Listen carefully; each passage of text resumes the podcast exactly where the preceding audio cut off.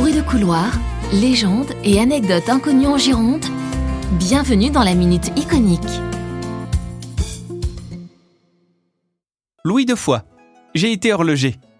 La minutie, c'est passionnant, mais on ne passe pas sa vie à remonter le temps. Un peu touche à tout, je me suis exercé dans la mécanique, puis l'hydraulique, avant de me lancer dans l'exercice des styles et commencer à bâtir ce qui fait de moi le nouvel architecte du roi. Henri III m'a mandé pour édifier à la place du fanal, à l'entrée de l'estuaire, le tout prochain emblème du roi, qui viendra éclairer et guider ses sujets. Ambitieux Ce n'est pas un phare que je vais élever, mais une œuvre royale. Et même le roi des phares, sur lequel Sa Majesté pourra débarquer, loger et prier dans une chapelle en toute intimité.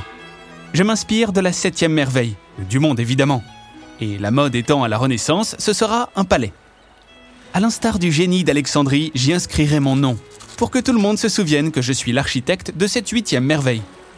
Ce phare montera jusqu'au ciel, 37 mètres à la gloire d'Henri III, à la mémoire du roi, mais aussi de moi. Oui, oui, de moi. Mais c'était sans compter les affres de la guerre qui sont venus contrarier mes plans et ralentir le chantier. J'y ai laissé quelques plumes, je ne vous parle pas de mon couvre-chef, mais bien de ma fortune.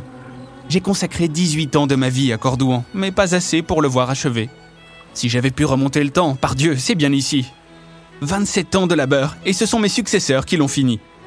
L'ancien ingénieur que je suis se félicite. La nouvelle tour merveilleuse a encore pris de la hauteur, et a même été équipée d'un système lenticulaire novateur. C'est l'endroit parfait pour me reposer pour l'éternité. La légende dit d'ailleurs qu'inhumé dans le phare, dans un endroit secret, je viendrai parfois visiter ma dernière demeure qu'aucune vague ne peut faire vaciller. N'ayez crainte, osez prendre le large. Mon buste est bien placé et vous pourriez venir me saluer pour me donner des nouvelles de sa candidature. Cordouan est sur la liste du patrimoine mondial UNESCO. Je ne vais pas rater une telle info.